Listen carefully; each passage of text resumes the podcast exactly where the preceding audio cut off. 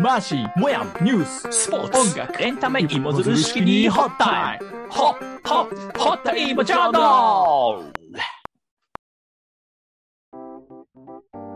さあ、始まりました。ホッタイモジャーナル。この番組では、理屈っぽいマーシーとラテン系のモヤンというマスコミ業界中堅どころの30代2人が、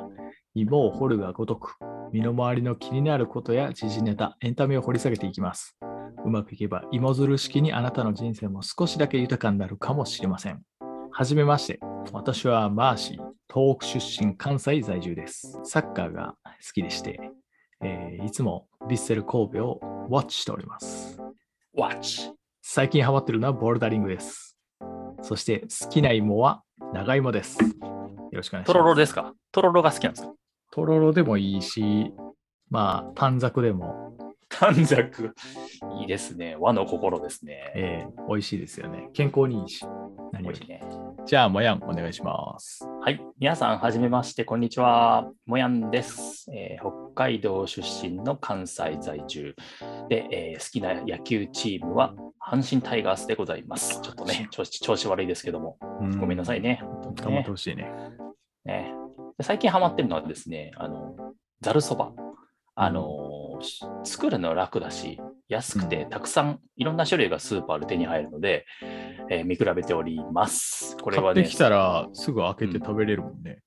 そうそうそうそうそうそざるそばう。でお、お湯を沸かすだけやし、わさびだけ買っとけば、まあ、めんつゆもね、いいやつ買えばめちゃくちゃ美味しいしね。ああ、確かあに。ーこれね、自分で茹あでたりとかじゃなくて、もうそのままのやつを買うってことよのいや、ちゃうちゃうちゃうちゃう、もう自分で茹でるやつ。乾麺。あああ、乾麺から買うってことね。そうそうそう。で、その乾麺があどどこが美味しいんかをこう自分で見るのが好きで、なるほどこれね、あの昔、ディーンっていた、あディーンって今今もいますけど、ええそうそう、ボーカルの池森さんが、なんと、音楽じゃなくてそばを語ってるっていう番組があって、マツコの番組。そうそうそうそう。なんか前朝の情報番組も出てたけど、なんかへーそれそれから私もですね、いろいろ調べ始めたら、池森さんはどこがおすすめっていう。信州のおそばが298円ぐらいのブランドがあるんですけど、へえ。それが一番うまいって言ってた。ああ、やっぱりおそば、そこなんだね。信州なんだね。そう。でも信州って言っても、そ そそれだけで50種類ぐらいあるから、あの、1個ずつ見てかなわからんけどね。ありがとうございます。また、ちょっと、もやんおすすめのブランドもあったら、おいおいあ聞かせてくだぜひさぜい。ひさせていただきますんで、よろしくお願いします。いいいいいいじゃあ、早速、本編参りましょうか。はい。 Let's Hot Time!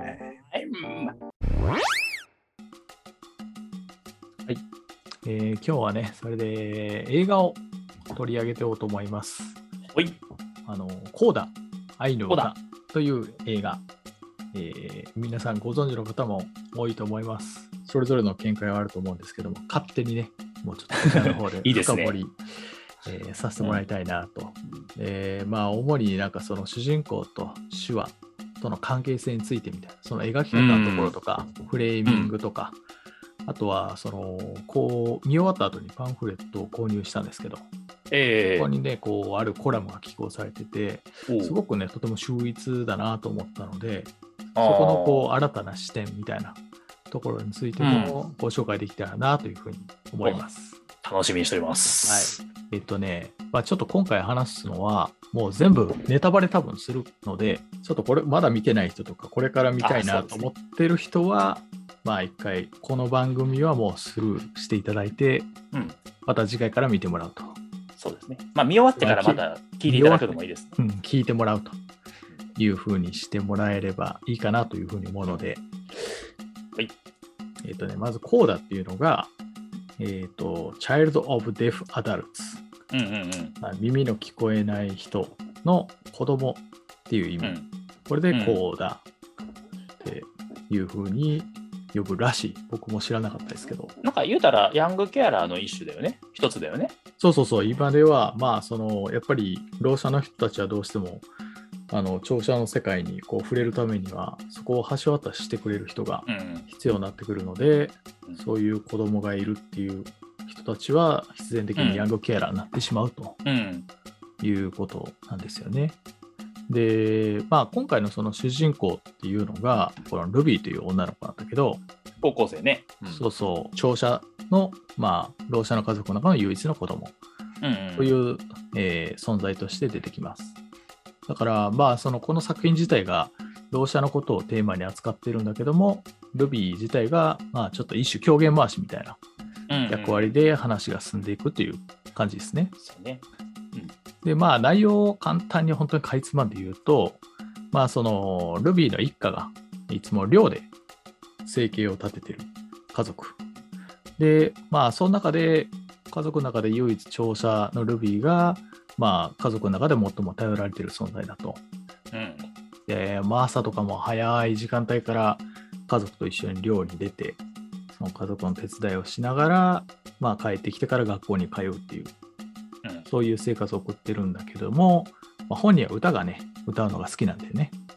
そうそうそうそうそう。だから合唱クラブに入部して、まあ、その中にちょっとこう、なんか好きな男の子がいるんかなみうたん。いうなん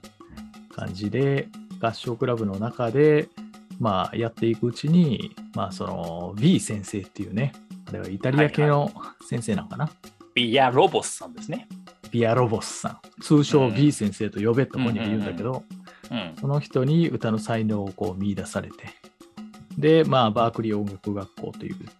まあ、名門の音楽学校に進もうというふうな進学を目指すという話。うんうん。で、まあ、そのこの作品が、まあ、やっぱりいろんな映画祭とかで、結構いろんな賞を受賞したんだけども、うん。あの結構特徴的なのは、やっぱりろう者のその描き方うん。がやっぱりすごい斬新だったと。うん。まあ、具体的に言うとですね、そのキャスティングがまずね、そのろう者を演じてる人たちはみんな実際のろう者の俳優さんを当て込んでるのねだ。から、そうね、お父さんとお母さんと、えっ、と、弟か、あお兄ちゃんか。お兄ちゃん。そうだそうよね。そう三そう。三人がそうなんだよね。三人とも全員ろう者。う実際のね。でもう皆さん本当にね、あのまあ、俳優歴が皆さん長いし、ベテランん。なんで、ああ。本当上手よね。よく集めたよね。いや、うんすごいと思うんう。まあ、実際にその中のお父さん役は、あのアカデミーでもね、あのそ賞うをだ受そうだ賞したっていう上演男優賞を受賞してるんだけども、まあ、本当にそのろう者を使うっていうのは、その実際の俺ら聴者からしたら、ちょっと違いがね、正直、その上手い下手っていうのがわからないかもしれないけども、もこれを例えば音声言語とかで考えたら、まあ、よくドラマとかで、あの関西出身じゃない子は関西弁を喋るみたいな、どうしても違和うん。感がああ。うんうんうん。そういうところが本当にもうやっぱり地の、もうまさに今 NHK でやってるちむどんどんのうん。あの主人公の黒島結菜さん。うん。あの子、沖縄出身でしょそうだね。うん。だから、まあやっぱり自然にやっぱり聞いてる方も聞こえるうよ。ん。うんうんうん。そういうのが、こうやっぱり手話でもしっかりとこう踏襲されてるという。まずそれで見てる方に違和感を抱かせないよね。ニュートラルな気持ちで見れるもんね、まず。そうそうそうそう。本当にもう自然にスーッと物語に入っていけるし。で、まあそのためにそのこの監督の女性のシアン・ヘダー監督っていうんだけど、ああこの人は、まあ、と徹底してやっぱり耳の聞こえない人の文化っていうのを映画に作り込みたいっていうことで、うんその手話監督もつけて、うん。うん。でも、そのセットの家具の配置一つでもね、うんうん。その耳の聞こえない人っていうのは、ちゃんとどこから見てもドアの位置が分かるように、こう、まあ、生活の中でへえ落とし込むらしい、そういうところの一つの配置とかも、ちゃんとこう、映画のセットとして、まあ、そこに落とし込んでるっていう、うんまあ、徹底ぶり。うん。なわけです。えーそしてね、ほいほい。えー何よりこの主役のエミリア・ジョーンズ、イエス、イエス。この子すごいよね。いや、可愛かったね。いや、もう本当いにやキュートだし、あーもう才能マルチすぎっていう。あー。僕、インスタフォローしたもん、その後。早いな。日本における、なんか、芦田愛菜ちゃんみたいな存在なのかなと思ってた。 違うんかな。ちゃうか。 ちょっとまあ、なんか違うっていうのもどっちに対しても失礼だから。この子はこの子ですごいなんかねあの漁師の手伝いももう本当になんか漁やってましたっていう感じいやのー、そうやね。風に見えるし、と何より歌が上手。ね。うん。本当に俺前情報を入れなくて、うんその映画見に行ったんだけど、うん、まあ、実際の歌手の子を使ってんのかなと思うぐらいその歌そうがだね上手だったなっていう印象が本当に強いです。よくなんかハリウッド映画でさああいう歌のシーンでかぶせたりするけどそれなかったもんねおそらくああでも本当にああーの実際のアカデミー賞の授賞式でも歌ったんだと思うんだけどその YouTube をて見ました見ましたね、うんまああれもちょっと緊張はあったかもしれないけど上手だなっていうふうに改めて思って、この作品にその大抜擢された理由がうんわかるなと思って、うんただねもちろんその作品の中でねここはどうなんて思うところもあそういえばそういうの聞きたいわ散見されました、はあいのまあ、かいつまんで言うとやっぱりそのろう者の話なんですけど、うんなんかね、まあ、基本的にもうずっと Ruby 主人公頼みなんですよねうんうんだからその聴者の世界との接点はもう Ruby なしでは生きていけないみたいな作り方になってうんて、でまあその話の肝のところで実際に Ruby が乗ってなくてね少しトラブルになってしまったってあああいりうましシーたンがうんあったんですけど、それもなんかそのそそんな控除がないのっていうふうに思ってしまうところもあったりして、その国と自治体は何をしてるんやっていううんふうにやっぱり違和感を持たざるを得なかったっていうのが1点、うんあとなんかそのストーリーの進め方として、まあ、あのルビーが合唱部に入った後にその B 先生があの男の子と一緒にデュエットお前らしろって言って、うんまあ、課題を渡すシーンとかも、うなんかちょちょっとできすぎちゃうかなってういう。 んすごいトントン拍子に話が進んでいくところがあるので、うん、なんか陳腐なラブコメを見せられてるみたいなあ感じがするっていうの、まあ、あとは、あうんなんかその、ろう者の作品って、まあ、どうしても、ちょっとやっぱり感動ポルノみたいになりがちで、あ今回の作品っていうのは、それとやっぱり一線を画してるっていう評価も結構見受けられるんだけど、あうんなんかね、あのお色気というか、セックス絡みのシーンがうん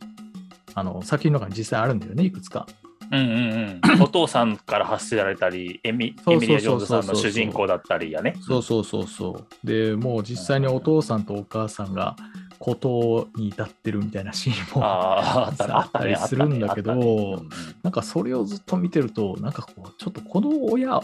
バカじゃんって いうふうに、おバカに見えちゃうようなシーンもあったりして、あの親しみやすく、まあ、その役割設定してるかもしれないけど、それがちょっと行き過ぎちゃってるのかなっていうところはそう思だいねました。ちょっとね、うなんか、ま、貧しいのと、なんかちょっとおバカなのが、なんか同居しちゃってるような感じだよね。そうそうそうそう、うんもうちょっとこうバランスよくしてほしかったなっていうのはうん少しだけ思ったけれども、まあ、それを補うにあまりある。そうそんなことはもうどうでもいいぐらいやっぱりね後半に行くにつれてうん素晴らしい作品になってるなと思ってて、うんまあ例えばその撮影のカットとか構図で言ったら、うんまあ、これはあの有名なライムスターの歌丸さんがこううんラジオの中で指摘してたんだけども、うんまあ、そのフレーミングとしてこうやっぱりよく水平線とかにもう綺麗に分割されたカットとかが出てきたりあとあはーあのルビーのね好きな男の子と一緒に湖で遊ぶシーンがあるんだけどうんも、そこでこう丸太に乗ったりするシーンがありあまっしたたりするんね。ですよね。うんああいうのっていうのはやっぱりその基本的には聴者とろう者の世界うんあの、まあ、撮影のカット割りによって表現してると。おだーから丸太の上でフラフラなってるあのルビーのシーンとかっていうのは、うんまあ、その上の狭間でこうすごく揺れ動いているうシんーンをああいうふうに表現してるっていう、うんまあ、やっぱりとこのなんかこう言葉とか演者の動きだけじゃなくて、まあ、目に見えるシーンとしてこう落とし込んでるっていうのはすごいなというふうに思ってるところです。あーあそのためにああいうこう自然描写を多く取り入れたのか。うん、自然描写というよりは多分その綺麗に分割されたりとか、まあ、何かをこう比喩的に表現をして、うんこのろう者聴者の世界っていうのを別の形でこう表現してるっていうのが撮影技術としてのうまさなんじゃないかなというふうに。おーでまあその後半のねやっぱりシーンでやっぱり印象深いシーン特にあの発表会のシーンがいやあーったと思うんだけどあれは良かったね。良かったよね。まあそのルビーが合唱部に入ってまあそれを練習を重ねて初めて親の前で見せるまあシーンなんだけども、うんまあ、自分が実際に課題を渡された男の子と一緒にデュエットをするシーンとかも入ってるんだよね。うで、んまあ親が見に来てるんだけども、うんあの聞こえないからうん当然歌なんか聴けるはずもないんだよね。うんだからこう最初は楽しみワクワクとかしてた親がだんだんだんだんちょっとこう関心が薄れちゃっていく、うんあの発表会見ているうちに、まあ、飽きちゃうってことね要はうん。でこう手話で晩ご飯の話とかしてそれをルビーがこう見ながらどう思ってるんだろうみたいなことを思ってて、うんでやっぱりいつまでたってもこうその声は親の方には届くはずもないわけ。うんじゃない。でそれがこうどんどんそう思っていくうちに場面が展開していってそのうんルビーの歌ってる声がどんどんフェードアウトしていって、うんで今度はその視点が聴者からろう者に変わると。うんあれ完全に無音だったもんね。そうそうそうそう。うんだからこの親御さん聞こえてないんだろうなというふうに、まあ、僕ら見てる人が思ってた瞬間に声がこううん消えていって、まさしくそのろう者の世界にこう見てる人が立たされるわけやね。うんでその時にこうやっぱり、まあ、反比例するようにやっぱり親の方からしても親が全く聞こえないまでも周りを見てたらルビーの歌声がいいって聞き惚れてる周りの反応を見て娘の活躍を実感するっていう,、うんもうそれの立場が逆転するっていうのがすごくこう名シーンだなと思うわけですよ。あれやっぱり客演出の勝ち勝利という演出のか。演出の妙というかすごくこれまでの映画史の中ではあいーい歴史に残るいいシーンじゃないかなというふうにあーだからやっぱこのシーンの肝っていうのはその話し言葉っていうのをこうまあ手話でこう意味は伝えられるけども歌ってどうしてもこうそれを伝えることどこまで言ってもできない、うんわけじゃうんんうんそこのろう者が立たされてるなんかどうしようもない絶望感みたいなのがここに凝縮されてるなとだからこ確かにの僕もうんえ映画の鑑賞者だったんだけどなんかそこはだけでなんかこう体験者になれたというか、ああそこういうそ世界に普段いるんだっていうちょっと怖さとかね、もうあ味わったね。あそう俺が言いたかったのはそういうことあそういうことか。そういうことか うんそう言ってくれ。あとにかくねこのシーンを見るだけでも1800円出す価値がありますありますね。ありました。これ最後にねちょっとこう言いたかったことがあって、うんこれルビーにとってその手話と音楽は何かっていうことをうん。思ってね、で、うこれって、まあ、結構伏線めいたものが最初にあって中盤ぐらいにその,、うんその B 先生と一緒に練習を歌の練習をするうちに自分の寮の手伝いもあって結構やっぱ何回か遅刻しちゃうんだよね、練習に。でそうでした厳格な B 先生それ絶対許さなくて、うんまあ、1回目だか2回目ぐらいの時にもう次はないぞとうんいうふうに言われてたりもしたんだけどもその時の中でそのあなたにとってこう歌ってのはどういうものなんだとその自分に説明してろみたいな求められるシーンがあるんだけれども、まあ、本人は話せるのに言葉ではうまく言い表せないっていうのをついにその手話をつつけて思いを届けるっていうシーンがある。これはつまりだからルビーにとってはやっぱり音声言語というよりもやっぱり手話っていうのがやっぱり何より自分を表現できる第一言語だっていうことを多分表現してるんだと思うんだけども、あーこの後にバークリー音楽院の一番ラストですよシーンで、うんそのオーディションを受けに来て家族とルビーがうんでギリギリそのオーディション間に合ってでその先生が伴奏に付き合ってくれてでうん歌い出すとうんでここで流れるのがこのジョニー・ミッチェルの「青春の光と影」ありました。いいですよね染みますね。年代は違 うけど。そうねとても名曲だからままあ、ほとんどの人がメロディー聴いたら知ってると思うんだけども、うんまあ、この歌を歌うわけですよ。うんでちょっとその歌い出しとかにつまずきながらようやくこう本気で歌おうとしてる時に家族が2階席に入っちゃいけないって言ってるのうにんこっそり入りに来ると。うんでその家族の姿を見てその自分は歌だけじゃなくて自然とこう手話を出すシーンがあるんですよね。うんもやんあのシーンをどう思いました、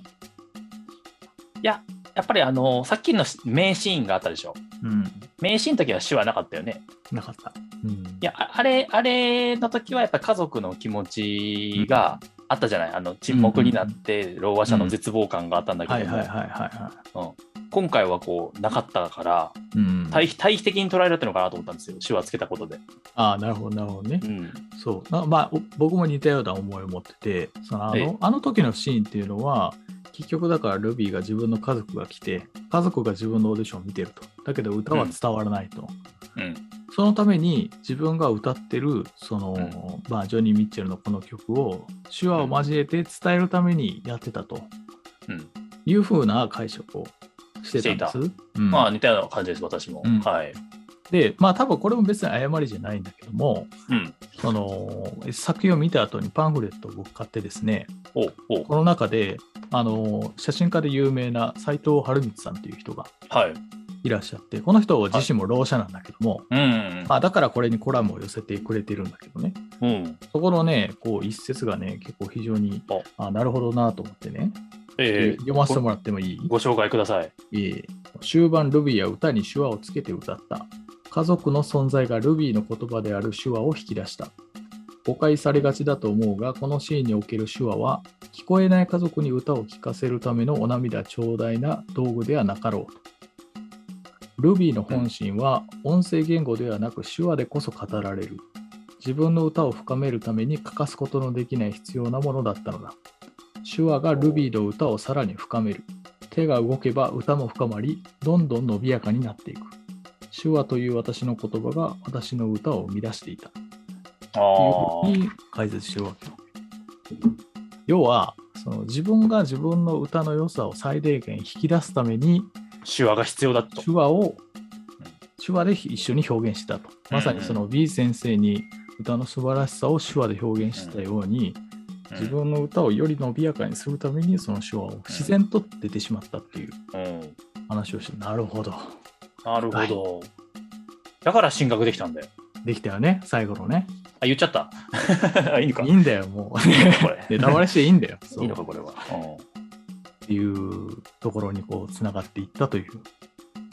非常にこう自分の中でうん、はあこのシーンがいいなとーあー、ありがとう、斉藤さん。思いました。ねえ、斉藤さんありがとうっていうところで、まあ、今回の話は終わりなんだけども、うんうん。最後にもう一つだけ、どうぞどうぞ。ちょっとね、こう自分の好きな映画が関わってたんで、紹介させてもらいたいんだけど、うん、あこのえこの映画に関係してるってことそうこテのーマね作品の中で、そのうんトロール漁って、まあ、漁をこうずっと船に出てやってるじゃない。うんうんあのシーンっていうのは、そのまあ、あるマリンコーディネーターの人のこう指導を受けてるんだけど、うん。うん。このシアン・ヘダー監督は、あの他のケネス・ロナーガン監督という別の監督からその人を紹介してもらった。おうおうおうで、このケネス・ロナーガン監督っていうのは、あのマンチェスター・バイ・ザ・シーという映画を撮ってて、ほう。まさにこの作品の中でも、まあ、漁のシーンがあったりするわけですあ。った。うんうん。そうそう。この作品がとてもおすすめですと。いえうふー、うどにんことどを言んないたどんなどんな話なの、これはね、あの火事でこう自分の子供を失ったうん主人公が、まあ、それでも前向きに生きようとする姿をおう描いているヒューマンドラマなんですけどね、えめーちゃくちゃ淡々としてて、うんこれまでいろんな人にこれを紹介してるんだけど、うんあの暗いとかね、うんそもそも暗いから見たくないみたいなあシーンが多く て、ちょっとへこんでるんだけど、本当に静かな展開なので、本当に心にグッとくるいい映画なんですよ。おこお、のケネス主人ロ・ロナーガン。ケネス・ローナーガン監督のマンチェスター・バイザシー。あこれ主人公のケイシー・アフレックっていうのは、あのええベン・アフレックのあのグッドウィル・ハンティングに出たうんうんマット・デーモンの、まあ、盟友やね、その人の弟さうんん。で、おお、もう今はもうヒゲもじゃでなんか見る影もないけ ど、当時のグッドウィル・ハンティングはすごい若かりし、もうなんか美男子のイケメンなえ感じの子でこう出てきてる役で、まあなんかそういう出演者とかにも注目しながらこう見てもらえれば、より、グッドウィル・ハンティングとか結構見てる人多いと思うから、えうんうん。ぜひこの作品もちょっと合わせて見ていただきたいなということでございます。このトロールの話でいうと、これ、今回の作品はね、うん。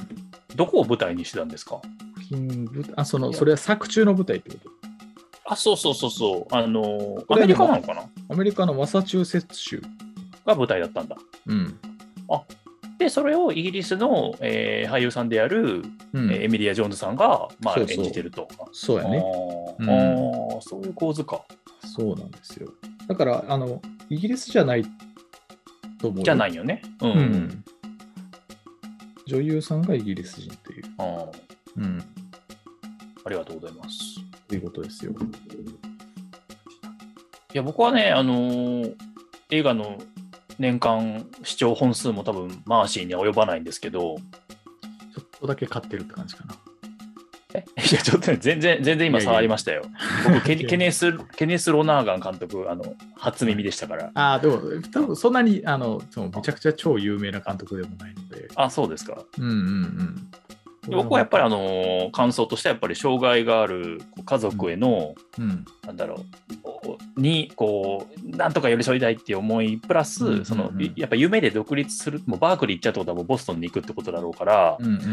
そうやってこう高みを目指そうってなって家族と離れてしまうってこのうん。うんうんうん。高校生ならではのこう葛藤みたいなのが、はいはいはいはあの非常に、まあ、自分がまあ北海道から関西でできたんだけどい。うん。なんかこう、ね、地元を離れることってまあ家族をと生活を離れるってことだと思うんだけども、そうね。うん、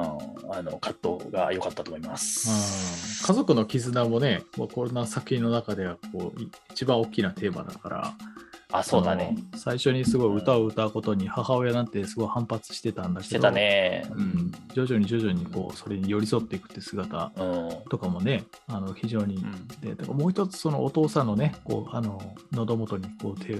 ああれよかったたですね。そうそう、ルビーの喉元にねあ、ーこう手を添えて歌うシーンとかも、まあ、本当にすごいたくさんいいシーンがあったんですけどもありましたね。うん、うん。まあ、これはあのまた2番館とか劇場でまたはあいの上映されていくと思うので、はい。面白そうだと思った方は、ぜひご覧いただければと思います。はありがとうございます。い。えー、ホッタイモジャーナル、略してイモジャー。えー今回はいかがでしたでしょうかお聞きいかがでしたでしょうたかだきありがとうございました。あのーもやも今回一緒に同じ映画を見てくれてたので、非常に話しやすかったです。マーシーのね、やっぱり映画経験に裏打ちされた説明、作ってる側の感想が多かったね。なんかあれ、受け売りばっかりで申し訳なかったんですけども、いえいえ、斎藤さんのあのパンフレットの寄稿コラム。ねこれも受け売りでね。あー いやいやいやいや、そんなこと言ったらあの誰 も話せないから。受け売りを売名しながらちょっとやらせてもらおうかななんてうん思ってますので、そうですね。また映画費を楽しみにしておりますんで。はい。さあ、この番組聞いて、えーまあ、面白いと思っていただけましたら、フォローいただけましたら幸いです。それではまた来週お会いしましょう。さようならさ。よなら